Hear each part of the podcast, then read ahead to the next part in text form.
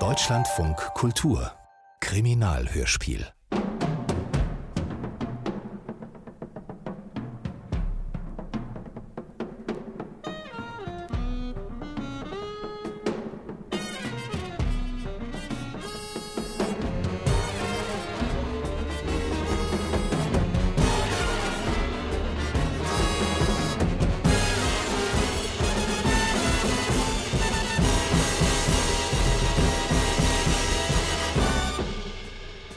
wahrscheinlich wissen, Mr. Hedge, ist Radium ein rätselhaftes, praktisch noch unerforschtes Element. Rätselhaft, praktisch, unerforscht. Warum, Mr. Hedge? Warum sendet Radium Strahlen aus? Ja, warum? Und welche Wirkungen haben diese Strahlen? Wirkungen, Strahlen. Diese Fragen vor allem gilt es zu beantworten, Mr. Hedge.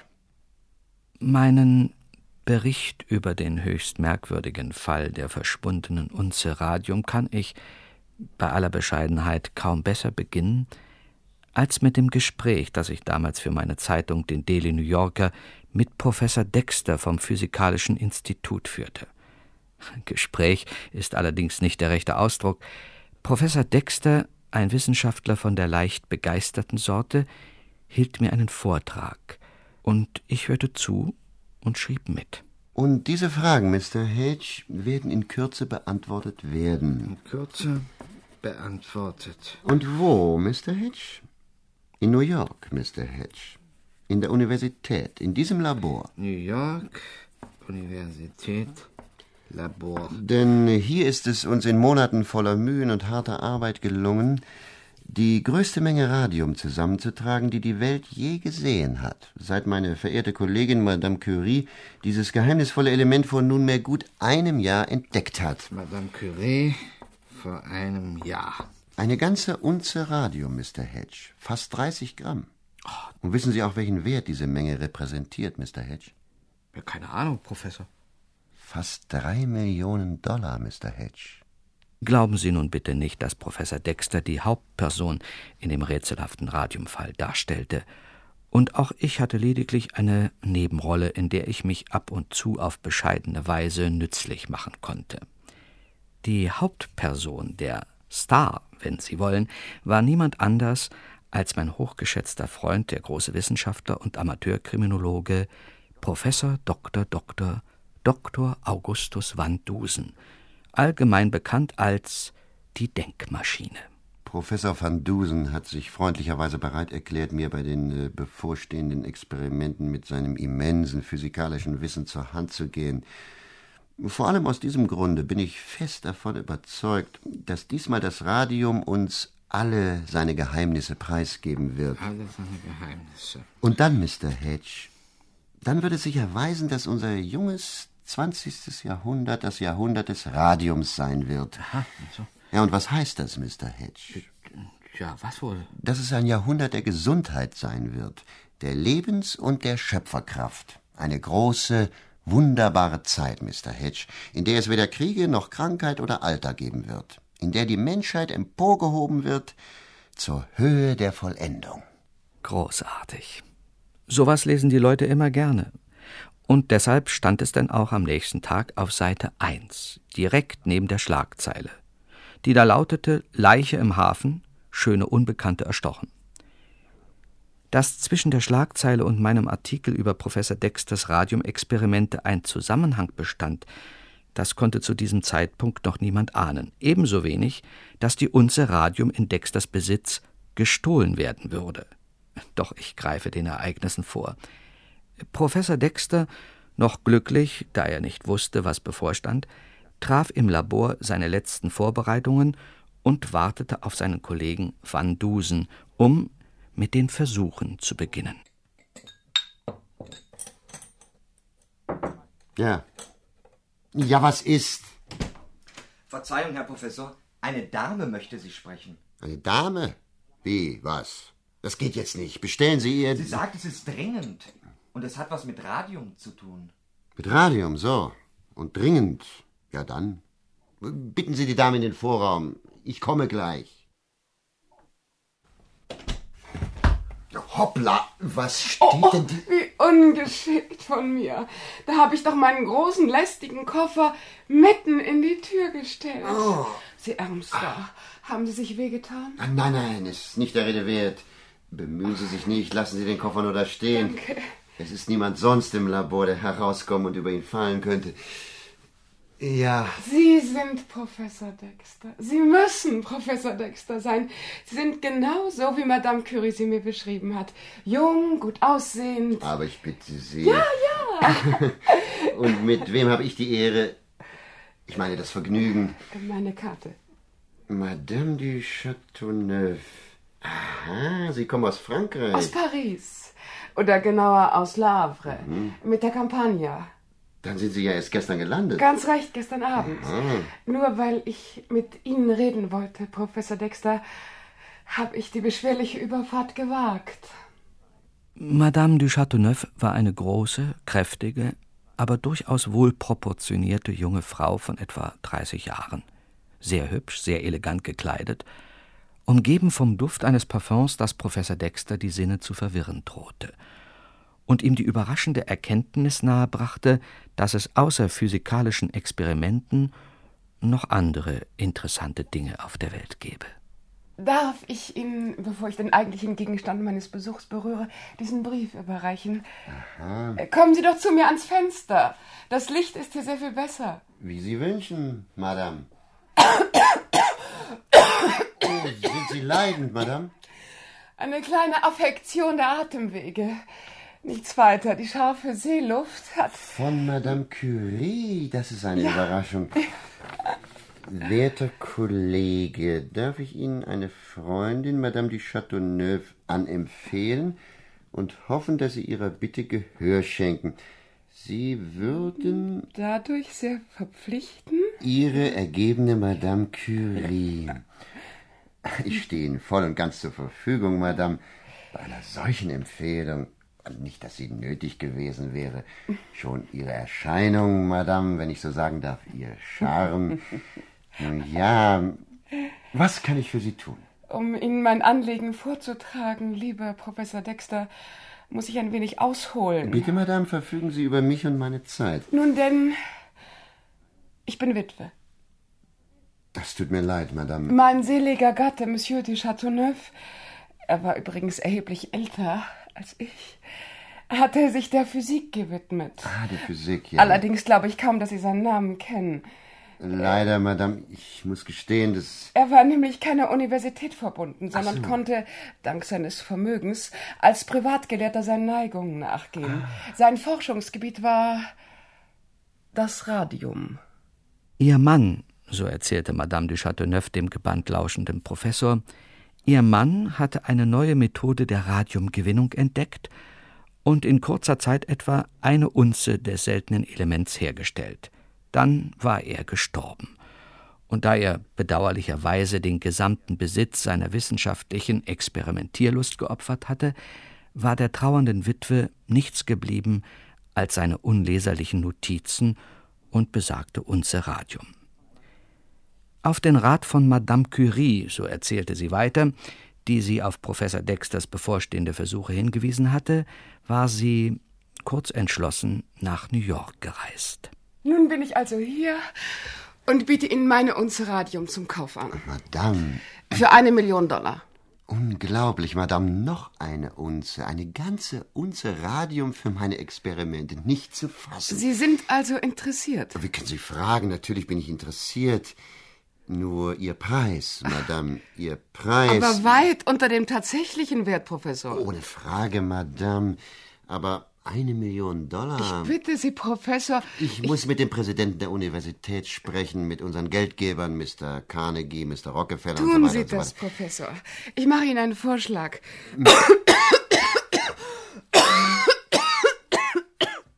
Oh, verzeihen Sie. Also, ich gebe Ihnen Zeit bis morgen Abend und werde mich um, ja, sagen wir um 7 Uhr hier wieder einfinden. Ja, ja, ja. Falls Sie mich in der Zwischenzeit zu sprechen wünschen, ich logiere im Hotel Paris. Ihr Koffer, darf ich, äh, gestatten Sie? Danke. Vielen Dank, Herr Professor, das ist nicht nötig. Der Koffer ist nicht schwer, trotz seiner Größe. Also, Also, leben Sie wohl. Bis morgen.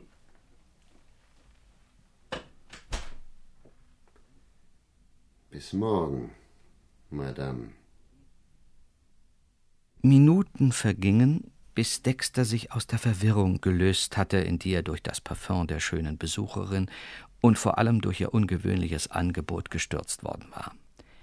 Noch wie im Traum ging er zurück ins Labor an seinen Arbeitsplatz und sah sich auf eine sehr plötzliche und sehr unangenehme Weise in die Wirklichkeit zurückversetzt. Das Radium. Es ist nicht mehr da. Es ist weg. Verschwunden. Gestohlen. Eine Unze Radium gestohlen. Drei Millionen Dollar. Sie machen ja ein Geschrei, dass man Sie durchs ganze Institut hört, werter Kollege. Was ist denn geschehen? Diebstahl, Van Dusen. Raub. Na, na, Ein na. Millionenraub. Das Radium. Unser Radium, Van Dusen. Was soll jetzt aus unseren Versuchen werden? Unseren schönen Versuchen. Nehmen Sie sich zusammen, Herr Kollege. Kommen Sie, setzen Sie sich hin. So, und atmen Sie tief durch. Da drüben. Auf dem Tisch hat es gelegen. In seinem Stahlkästchen. Wo ich es hingelegt habe, als Madame du Chateauneuf kam. Ah, es war also jemand hier. Sagen Sie mir, was geschehen ist. Aber bitte ruhig und von Anfang an. Professor Dexter beruhigte sich ein wenig und erzählte Van Dusen, was er wissen wollte. Dass er durch Madame de Chateauneuf bei der Arbeit unterbrochen worden war, das Radium auf den Tisch im Labor gelegt und die Dame im Vorraum empfangen hatte. Dann berichtete er, ohne sich weiter mit dem Eindruck aufzuhalten, den seine Besucherin auf ihn gemacht hatte, von dem Angebot, das er von ihr erhalten, und von der Verabredung, die er mit ihr getroffen hatte. Van Dusen hörte aufmerksam zu. Wie lange war sie hier? Etwa eine Viertelstunde, würde ich sagen. Kommen Sie ins Vorzimmer. Zeigen Sie mir, wo sie gesessen hat. Ja.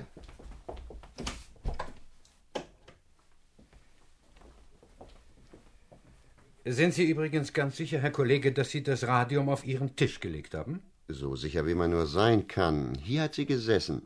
Auf dem Sofa. Aha. Der Labortür genau gegenüber. Ja. Und Sie? Auf dem Sessel. Mit dem Rücken zum Labor. Interessant. Die Tür stand offen, nehme ich an. Ja, ja, ich glaube. Richtig, ich vergaß sie zu schließen, weil ich über den Koffer stolperte. Sie stolperten über einen Koffer? Madame du Chateauneuf hat ihn direkt vor die Tür gestellt. Wie groß?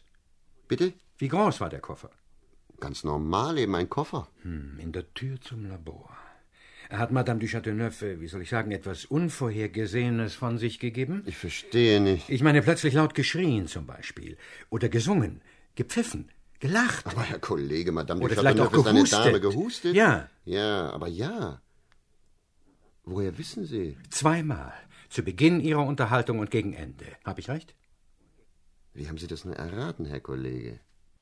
Ohne darauf eine Antwort zu geben, wie es seiner irritierenden Gewohnheit entsprach, ging Van Dusen zurück ins Labor und begann den großen Raum aufs sorgfältigste zu untersuchen.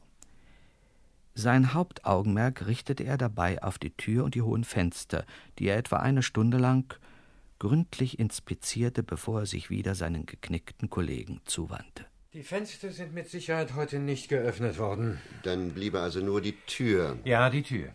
Die Tür zum Vorraum. Die einzige Tür. Und der einzige Zugang für den Dieb. Aber in der fraglichen Zeit hat niemand das Labor betreten, außer mir selbst natürlich. Wirklich niemand? Auch nicht der Diener? Der hat nur kurz seinen Kopf durch die Tür gesteckt, um Madame anzumelden. Und? Was und? Äh, Madame selbst. Madame du Chateauneuf hat zu keiner Zeit ihren Fuß ins Labor gesetzt. Das kann ich beschwören. Ich glaube Ihnen, Dexter.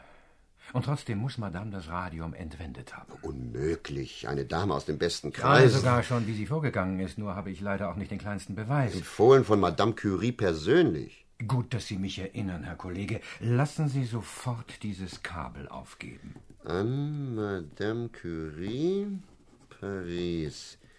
Haben Sie Madame du Chateauneuf Empfehlungsschreiben an Professor Dexter gegeben? Schnelle Antwort erbeten? Van Dusen.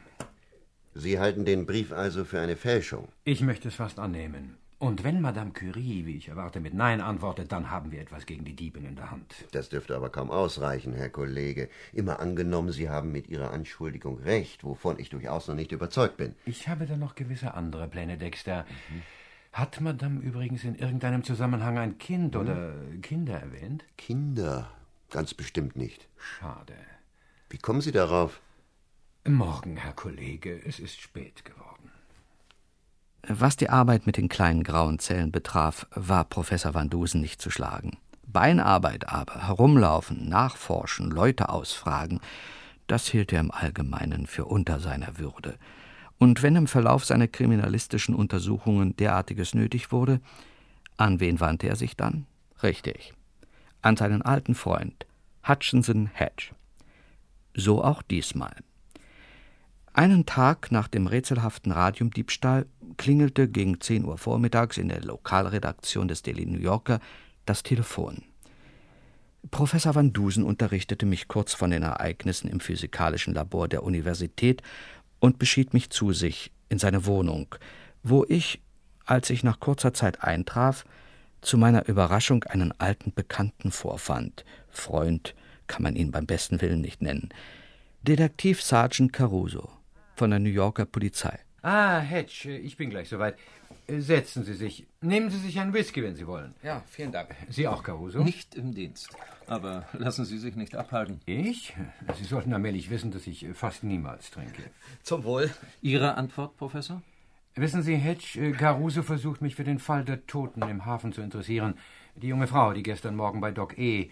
erstochen aufgefunden wurde. Ah, die schöne Unbekannte. Die Polizei steht, wie so oft, vor einem Rätsel und ersucht mich um Mitarbeit. Der Fall ist genau Ihre Kragenweite, Professor. Kein Hinweis auf die Identität der Toten, keine Anhaltspunkte. Oh, und doch, ein teures Pariser Modellkleid und ein ungewöhnlich geformtes Messer. Breite Klinge, schmaler Griff, direkt im Herzen der zierlichen Schönen. Woher wissen Sie das? Steht alles in der Zeitung von heute, verehrte Gesetzeshüter. Neben meinem epochalen Artikel über Professor Dexter und das Radium. Äh, apropos Van Dusen. Gleich. Es tut mir leid, Caruso, ich muss ablehnen. Ein anderer, äußerst wichtiger Fall erfordert zurzeit meine volle Aufmerksamkeit. Es geht um ein für die Wissenschaft bedeutsames Problem. Und die Wissenschaft, mein lieber Caruso, die Wissenschaft geht vor. Bedauere. Tja, vielleicht überlegen Sie sich's noch, Professor. Wir bleiben auf jeden Fall in Verbindung. Warum nicht? Äh, James wird Sie hinausbringen. Viel Erfolg! Danke. Nicht, dass es was nützt. Ohne Ihre Hilfe fängt Caruso nicht meinen Karnickeldieb. Auf unsere Polizei. Äh, Zu uns, Hedge. Ihre Droschke wartet doch noch. Äh, Gut, dann steigen Sie wieder ein und fahren zur Eastside. Wenn Sie jemals in New York ein mittelmäßiges Mittelklasse-Hotel brauchen, dann kann ich Ihnen das Hotel Paris auf der Eastside wärmstens empfehlen. Minimaler Service, maximale Preise und ein wortkarger Portier, der Dollarscheine sammelt. Keine Auskunft über Gäste. Zwei Dollar? Drei? Vier? Fünf. Fünf, mein letztes Wort. Okay, fragen Sie. Wohnt bei Ihnen eine Madame de Chateauneuf? Ja. Mit Mann? Mann? nee. Ein Kind dabei? Nee, nee. Sie ist also allein? Ja, ja. Aha. Wie sieht sie aus? Toll. Sonst noch was? Fehlanzeige. Meine nächste Station war das Büro der Blue Star Schifffahrtsgesellschaft, wo man mir verbindlich versicherte, Madame de Chateauneuf sei allein, ohne Begleitung und ganz bestimmt nicht mit einem Kind auf der Kampagne über den großen Teich geschwommen. Ich fuhr zurück zu Van Dusen. Kein Kind. Sind Sie sicher?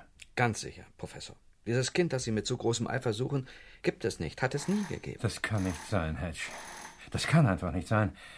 Sollte ich, äh, ich, Professor van Dusen, die Denkmaschine eine falsche Spur verfolgt haben? Unmöglich. Ein Telegramm, Sir. Äh, Danke, James. Aus Paris, Hedge. Die Antwort von Madame Curie. Schon? Was? Ja? Hedge, Madame Curie telegrafiert mir ja.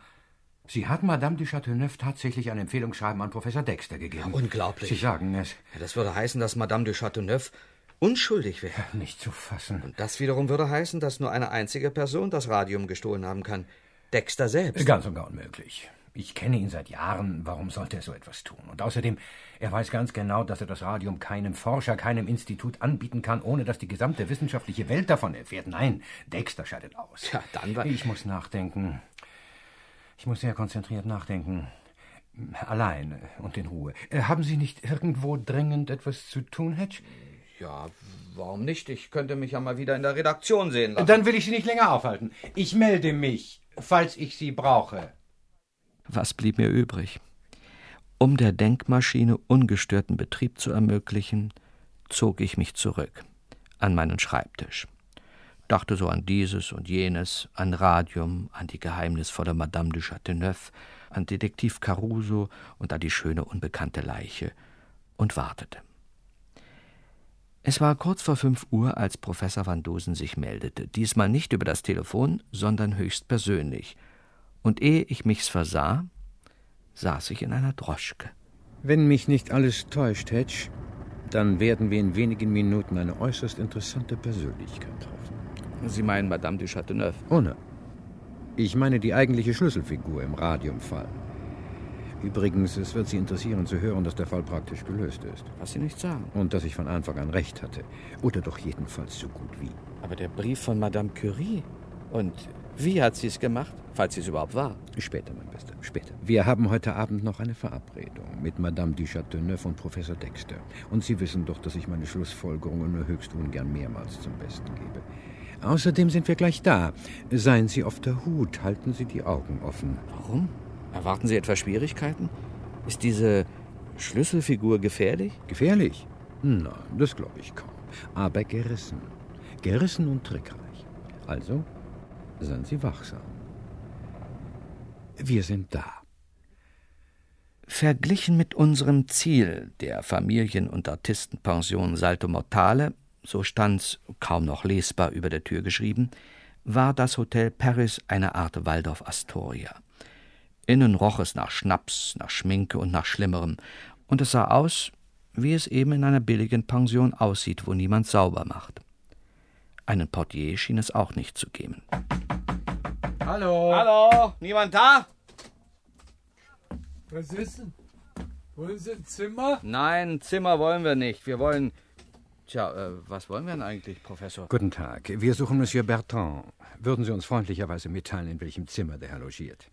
Wie heißt er? Bertrand. Kenn ich nicht. Aber ich bin sicher, dass er hier wohnt. Ein kleiner, ein sehr kleiner äh, Herr, gerade aus Europa gekommen. Ach, den meinen Sie? Zimmer 11, Treppe rauf, rechts vom Waschraum. Danke.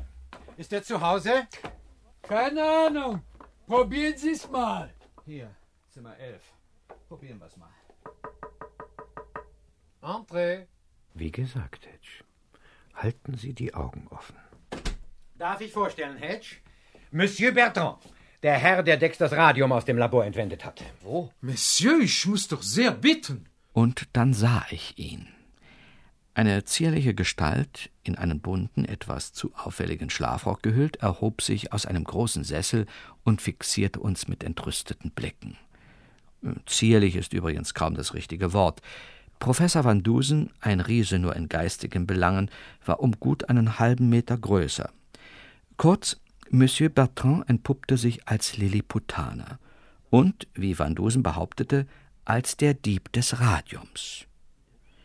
Mir wurde einiges klar. Ich ein Voleur? Monsieur, ein Dieb? Sie nicht wissen, wen Sie haben vor sich. Je suis un artiste. Ich sei die berühmte Zwerg. Die große, sensationelle, phänomenale Manfredini. Geben Sie sich keine Mühe, verehrter Monsieur Bertrand. Oder Manfredini, wenn Sie das lieber hören. Wir wissen alles. Ihre Partnerin hat gestanden. Oh! Sie wissen, wir haben gemacht die Trick? Ganz genau. Eine gute Trick, n'est-ce pas? Mit die Valise, die Koffer, wie in Varieté. Nur ich können das. Ich, die große, berühmte. Sind Sie da nicht ein bisschen ungerecht gegen Ihre Partnerin, Mademoiselle Fanchon? Fanchon? Ich verstehe überhaupt nichts. Aber sie nur Porteuse, comment dit, wie sagt man? Gepäckträgerin. Wie Gepäckträgerin. Und jetzt geben Sie uns bitte, was Sie im Labor gestohlen haben. Oh, Monsieur, gestohlen, ein, ein hartes Wort. Wir haben nur gemacht einen Scherz, ein Trick. Voilà. In diesem unscheinbaren Stahlkästchen, mein lieber Hedge, befindet sich eine Unze des wertvollsten Elements, das es auf der Welt gibt. Ich weiß, Professor, drei Millionen Dollar. Trois Millionen de Dollars? Oh, Menteuse, sie mich hat belogen, sie hat gesagt, nichts wert. Sie hat Ihnen wahrscheinlich auch verschwiegen, dass es nicht nur um einen schlichten Diebstahl geht, sondern um Mord. Mord? Meurtre? Assassinat? Sacre bleu! Merde! Achtung, Hedge! Halten Sie ihn fest! Ich griff sofort zu. Und Bertrand, der mit affenartiger Geschwindigkeit fast schon den Korridor erreicht hatte, ergab sich nach kurzem Zappeln in sein Schicksal. Er sagte kein Wort mehr, zog sich an und folgte uns zur Droschke. Wir fuhren zum Physikalischen Institut der Universität, wo Professor Dexter und der von Van Dusen alarmierte Caruso auf uns warteten. Es wurde schon dunkel. Das Radium, Herr Kollege. Passen Sie in Zukunft ein bisschen besser darauf auf. Tatsächlich das Radium. Mein Radium, noch alles da. Wie haben Sie das gemacht, Van Dusen? Fragen Sie doch unseren kleinen Freund hier, Monsieur Bertrand, alias Manfredini, oder Ihre Besucherin von gestern, die jeden Moment hier sein muss. Ach ja, Madame du Châteauneuf. Ja, die. Wie spät ist es? Fünf Minuten vor sieben. Hören Sie, Van Dusen, das Radium ist ja nun wieder da. Unsere Versuche können wie geplant morgen früh anfangen. Wollen wir es nicht dabei belassen? Ich meine, was haben wir davon, wenn Madame ins Gefängnis muss? Seien wir großmütig. Warum nicht? Jedenfalls. Tja, wozu haben Sie mich herbestellt, wenn Sie doch laufen lassen wollen? Jedenfalls wollte ich sagen, als ich von unserem ungeduldigen kriminalistischen Freund hier unterbrochen wurde, jedenfalls soweit es den Diebstahl betrifft. Andererseits. Madame du Châteauneuf. Noch einen Moment, Miller. Schließen Sie die Tür. Caruso, Sie gehen mit Bertrand nach nebenan ins Labor und warten auf Ihr Stichwort. Aber ich. Psst, gehen Sie. Die Verhandlung mit der Dame überlassen Sie bitte mir, Dexter. Okay. Und Sie, Hedge? Ich setze mich ganz still in eine Ecke und schreibe fleißig mit. Ja, tun Sie das. Miller, wir lassen bitten. Oh. Professor Dexter, ich bin erstaunt, hier eine ganze Gesellschaft anzutreffen. Ich hatte gehofft, wir beide, allein. Professor Van Dusen, der mich bei den Radiumversuchen unterstützen wird, Mr. Hedge, ein gemeinsamer Freund, Madame du Châteauneuf. Sehr erfreut. Setzen Sie sich, Madame. Danke. Wie mir mein Kollege Professor Dexter mitgeteilt hat, wollen Sie uns eine Unze Radium verkaufen. So ist es. Tragen Sie die Ware bei sich? Wo denken Sie hin, Herr Van Dusen. Van Dusen? Oh nein, das Radium ist an einem sicheren Ort, bis wir uns geeinigt haben. Erstaunlich, nicht wahr? Pardon, Herr Van Dusen, ich verstehe nicht. Dass es noch eine ganze Unze dieses so seltenen Stoffes auf der Welt gibt, ohne dass die Wissenschaft bisher davon wusste. Aber ich habe doch Professor Dexter genau Sind Sie erklärt- ganz sicher, dass sich auch wirklich eine Unze Radium in Ihrem Besitz befindet? Selbstverständlich. Ich meine natürlich außer jener Unze, die Sie gestern hier im Labor gestohlen haben. Erlauben Sie! Ich bin nicht hierher gekommen, um mich insultieren zu lassen. Unter diesen Umständen, Professor Dexter, bin ich nicht gewillt, mein Angebot aufrechtzuerhalten. Gestatten Sie, dass ich mich verabschiede. Wir gestatten nicht, Madame. Und bitten Sie weiterhin um das Vergnügen Ihrer Anwesenheit. Sie sind unverschämt, mein Herr. Au revoir. In diesem Fall sehe ich mich gezwungen, Sie ein wenig dringender zu ersuchen, Mademoiselle Fanchon. Caruso, Professor? kommen Sie und bringen Sie unseren kleinen Ehrengast. Manfredini. Darf ich Ihnen ein weiteres Mitglied unserer kleinen Gesellschaft vorstellen? Detektiv Caruso von der New Yorker Polizei. Den anderen Herrn kennen Sie aber. Menteuse, Lügnerin, Verräterin.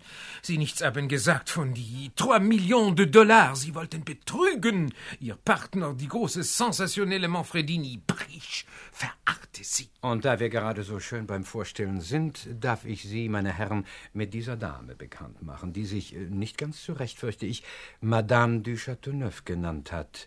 Mademoiselle Fanchon. Alias. Wie lautet Ihr Bühnenname, Mademoiselle? Äh, ich, Sie wollen es uns nicht sagen? Evita. So heißt sie in Varieté. Oh la la, Evita et Manfredini. Die große Nummer, der phänomenale Succès. Le Publik, der Publikum hat immer sehr gelacht. Überall. Und Sie wollen uns sicher auch nicht gestehen, wie Sie den Diebstahl ausgeführt haben. Das macht nichts. Wir wissen es nämlich schon und brauchen uns damit nicht mehr aufzuhalten. Also. Moment mal, äh, Van Dusen. Herr Kollege, ich muss gestehen. Packen Sie aus, Professor. Sie wissen es immer noch nicht? Dann, da Mademoiselle Evita sich offenbar ungnädig zeigt, werde ich es Ihnen wohl erzählen müssen. Äh, Sie, Caruso, behalten so lange unsere artistischen Freunde im Auge. Eisern, Professor. Schießen Sie los. Ich bin ganz Ohr, Herr Kollege. Und ich ganz Bleistift. Nun denn. Von vornherein war klar, dass die Besucherin, die sich Madame du Châteauneuf nannte, die Unze Radium aus dem Labor gestohlen haben musste. Die Frage war, wie hatte sie es angestellt, ohne das Labor zu betreten? Den ersten und wichtigsten Hinweis auf die Methode des Verbrechens gab der Koffer. Eine Dame, die aus geschäftlichen oder anderen Gründen einen Besuch abzustatten hat, pflegt sich dabei nicht mit einem Koffer zu belasten. Falls sie es doch tun muss, lässt sie ihn in der Droschke und bringt ihn nicht mit ins Zimmer. So weit, so gut. Das eröffnete mir eine gewisse Spekulation, in die ich zwei weitere Tatsachen einbezog, dass nämlich Madame, wir wollen sie der Kürze halber auch ferner so nennen, dass also Madame ihren Koffer direkt an die Tür zwischen Labor und Vorzimmer gestellt hat und dass sie während des Gesprächs mit Professor Dexter zweimal von einem lauten Hustenanfall heimgesucht wurde. Ich schloss daraus Folgendes. Im Koffer befand sich ein Wesen, das auf ein Signal hin, den ersten Hustenanfall, sein ungewöhnliches Versteck verließ, sich ins Labor schlich, während Professor Dexter von Madame abgelenkt wurde, das Radium suchte, fand und an sich nahm, dann auf das zweite Signal von Madame wieder in den Koffer zurückkehrte. Bravo, bravo, Professeur. Sie haben erzählt exaktement, wie wir haben gemacht, die Trick. Sie sind eine phänomenale Detektivprofesseur. danke, mein Bester, danke. Ich ziehe es allerdings vor, mich Amateurkriminologe zu nennen. Ich fahre fort. Was für ein Wesen, so fragte ich mich nun, was für ein Wesen passt in einen Koffer? Ein Affe, gewiss. Aber der Diebstahl des Radiums unter so vielen Gegenständen im Labor erforderte ein gewisses logisches Denken. Ein Tier kam also nicht in Frage. Was gab es noch? Ein Kind. Das war möglich. Und ich ging daran, diese Hypothese zu untersuchen. Leider ohne Erfolg, wie mir Mr. Hedge bestätigen wird. Was nun? Ich dachte noch einmal nach, sehr konzentriert, sehr diszipliniert und kam auch prompt auf eine dritte Möglichkeit, dass sich nämlich im Koffer auch ein kleinwüchsiger Erwachsener, ein sogenannter Zwerg oder Lilliputaner befunden haben könne. Daraufhin fuhr ich persönlich Donnerwetter, Professor, ganz was Neues. persönlich zum Büro der Blue Star Linie und hier wurde meine Vermutung bestätigt. Zu den Passagieren der Campania hatte ein Lilliputaner gehört, ein Franzose namens Bertrand. Und noch etwas anderes fiel mir bei der Durchsicht der Passagierliste auf, äh, doch davon später. Durch eine Umfrage bei den Droschkenkutschern im Hafen erhielt ich dann schnell die Adresse, zu der sich Monsieur Bertrand vom Schiff aus hatte fahren lassen. Er ist nun einmal eine auffällige Persönlichkeit. Auffällig. Die ganze Welt kennt Manfredini. Der Rest ist schnell erzählt. Mit Mr. Hedge stattete ich Bertrand einen Besuch ab und brachte ihn nebst dem gestohlenen Radium hierher. So also. Ja, Herr Kollege, so wurde das Radium gestohlen. Direkt unter Ihrer Nase. Wie in Variété, justement. Sie haben gesehen Evita et Manfredini? Große Nummer, Professeur? Leider gehe ich nur sehr selten in solche Etablissements. Ah, c'est dommage. Evita, Sie kommen heraus avec la valise mit die Koffer und stellen ihn hin. So. Dann, Sie jonglieren mit die Ball, alle hopp, und die große Manfredini kriecht heraus aus Koffer. Tout doucement, ganz leise. Und schleicht hinter Evita, tout doucement, und zieht aus ihrer Rock, tout doucement. Und Evita, sie steht da. Nur mit ihrer Trikot seulement. Ha, Surprise! Der Publik immer sehr gelacht. Dann Evita ganz böse auf Bühne, n'est-ce pas? Fangen Manfredini. Aber nicht doch, wir sind sehr interessiert. Monsieur Bertrand, erzählen Sie weiter. Bien sûr, Monsieur. Eh bien, Evita fang Manfredini, bind ihn auf große runde Brett und dann zur Strafe, sie werf auf ihn des couteaux. Äh, Mit Messer. Hm? Denn Evita, sie ist nicht nur Jongleuse, sie ist auch, äh, comment dit, wie sagt man, äh, Messerwerferin, vous comprenez? Aha, und würden Sie uns bitte auch beschreiben, wie diese Messer aussehen, mit denen Evita auf Sie wirft? Sei still. Ach, Lügnerin. Pourquoi pas, Professeur? Diese Messer sind äh, très curieux, haben kleine, schmale Griffe und große, breite Klinge. Surprise, äh, ich wollte sagen Surprise. Moment mal, Professor. Gehe ich recht in der Annahme, dass diese Art Messer Sie irgendwie an irgendwas erinnert? Na und wie? Ja, richtig. Ich dachte, der Fall ist erledigt und ausgestanden. Will mir nicht mal jemand erklären. Mit Vergnügen, Herr Kollege. Diese Dame hat nämlich nicht nur den Diebstahl ihres Radiums auf dem Gewissen, sondern auch einen Mord. Den Mord an der sogenannten schönen Unbekannten, die man, wenn ich mich recht erinnere, am Hafen gefunden hat, dicht bei Dock E, wo die Passagierschiffe aus Europa anlegen. Mord? Ich verstehe immer noch nicht. Helfen Sie mir, Professor Dexter, schützen Sie mich. Dieser Mann, dieser Van Dusen ist wahnsinnig. Sie werden doch ihm und dem lächerlichen Zwerg da nicht glauben. Lächerlich? Ich, die große, phänomenale Manfredini, eine lächerliche Zwerg? Sacré nom de Dieu! Darf ich um Ruhe bitten? Danke sehr. Auch wenn Kollege Dexter den Radiumfall für aufgeklärt und ausgestanden hält, er ist es mitnichten. Einige dunkle Punkte, die Ihnen eigentlich ins Auge springen sollten, harren nämlich noch der Aufklärung. Zum Beispiel? Zum Beispiel das ohne Frage authentische Empfehlungsschreiben der Madame Curie. Wie kommt unsere Besucherin an dieses Schreiben? Oder anders, allgemeiner ausgedrückt, wer ist sie eigentlich, diese Frau, die sich Madame du Châteauneuf nennt? Eine Antwort darauf gab mir die Passagierliste der Campania. Monsieur Ja? War in Begleitung einer Dame, seiner Partnerin, gereist, einer gewissen Mademoiselle Fanchon. Ein vager Verdacht begann in mir Gestalt anzunehmen. Ich schickte ein zweites Kabel an Madame Curie, worin ich nach der äußeren Erscheinung von Madame du Châteauneuf und nach dem Zweck ihres Aufenthalts in New York fragte. Hier ist die Antwort. Fragen unverständlich. Was ist los bei Ihnen? Madame du Châteauneuf ist klein, zierlich, will sich an ihren Radiumversuchen beteiligen. Eine Beschreibung von Mademoiselle Fanchon. Warum sehen Sie mich dabei so Von Mademoiselle Fanchon lieferte mir freundlicherweise ein Steward der Campania. Nun bestand für mich kein Zweifel mehr. Diese Dame hier ist Mademoiselle Fanchon, Begleiterin und Partnerin von Bertrand alias Manfredini. Der große, phänomenale Manfredini. Wo aber befand sich die echte Madame du Châteauneuf, die, wie ich feststellte, ebenfalls in der Passagierliste der Campania verzeichnet war? Unter normalen Umständen wäre sie doch sogleich zu Professor Dexter geeilt, um ihre Assistenz bei den Versuchen anzubieten. Ja, wahrscheinlich. Da sie das aber nicht tat, war sie allem Anschein nach davon abgehalten worden. Aber wie? Ja, richtig. War sie vielleicht gefangen? Möglich. Ebenso gut konnte sie tot sein. Ermordet. Es ging immerhin um eine Million Dollar. Da erinnerte ich mich an die unbekannte Tote, von der mir Caruso erzählt hatte. Sie war klein, zierlich, war bei Doc E. gefunden worden, trug ein Pariser Modellkleid. Und als ich dann noch erfuhr, dass Mademoiselle Fanchon sich als Messerwerferin zu betätigen pflegt, da war der Fall klar für mich. Und äh, die schöne Unbekannte? Ist, oder besser war, die echte Madame du Châteauneuf. Die Fanchon hat sie ermordet und ihr den Empfehlungsbrief abgenommen, um sich mit seiner Hilfe die Unze Radium zu ergaunern. Dieselbe Unze Radium, die sie uns für eine Million Dollar verkaufen wollte. Entsetzlich. Horrible. Sehen Sie sie doch an. Die Schuld steht ihr ja im Gesicht geschrieben. Kommen Sie, Miss Fanchon, oder Evita, oder wie Sie heißen. Und du auch, Kleiner. Was? Ich? Die große Manfredini in die Prison, die Gefängnis? Impossible. Was soll aus Evita et Manfredini? Die phänomenale Nummer, die sensationelle Succès. Tja, damit ist es jetzt, fürchte ich, aus und vorbei. C'est dommage. Le Public, der Publikum hat immer so sehr gelacht. Mademoiselle Fanchon wurde zum Tode verurteilt, dann aber zu lebenslangem Zuchthaus begnadigt, falls man das so nennen kann. Monsieur Bertrand alias der große Manfredini konnte für seine Beihilfe zum Diebstahl nicht bestraft werden, da er sich schon in der ersten Nacht zwischen den Gitterstäben der Zelle herausdrehte und auf Nimmerwiedersehen verschwand.